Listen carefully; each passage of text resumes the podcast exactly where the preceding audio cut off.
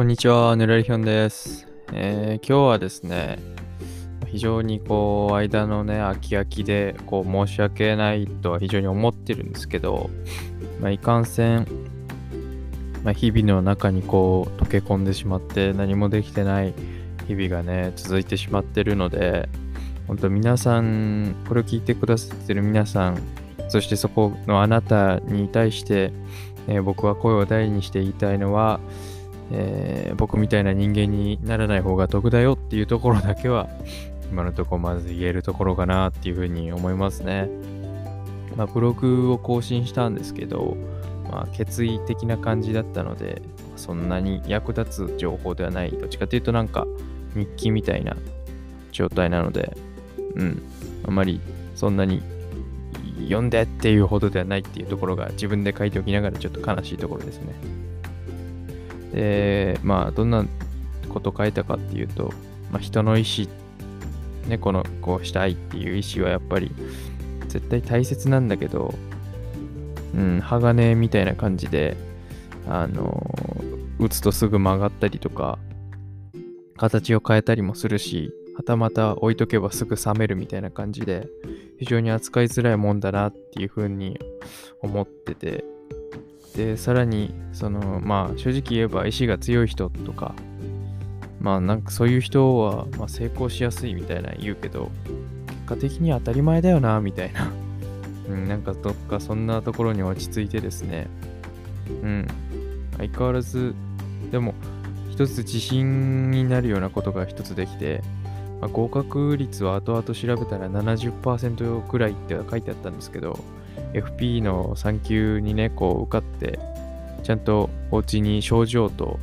なんか得点の表みたいなのが来て、あやっとなんか一歩進んだっていうか、ゲームじゃないですけど、レベルが一つ上がったかな、みたいな感じに思ったりはしましたね。我ながら、こう自己採点はしてたんですけど、なんかそれよりも結構取れてて、8割ぐらい取れてて、なんか嬉しかったなっていうふうに思います。で、全然この解説したブログも書けてなかったんですけど、やっとね、重い腰を上げて、誰かのためになれるように、なんかブログも滞っちゃうと、こっちも滞っちゃってすごい嫌なんですけど、まあ、役立つことをね、そんな話せてない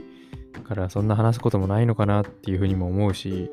はたまたこう、たわいないことでも毎日更新してた方がいいのかっていう風な、すごい葛藤には今駆られてて、まあ何事も試してみてかなっていう風にも思うんですけど、うん、まあ自分のことなりたいとか、そういうブランディングもね、よくできてないので、なんかあれですよね、もっと、こう、共有というか、お互いにこれを聞いてくださってるあなたと、なんか、会話ができたりすれば、非常にいいプラットフォームというか、なんか友達になれるとかそういう風なのがあるのかなっていう風にも思いますね。まあそれが Twitter とかなんでしょうけど、こういう、なんていうの、ポッドキャスト上で聞いたのすぐアンサーできるようなシステムがあったらいいなって思いますね。うん、プログラミングちょっと最近勉強しだしてるので、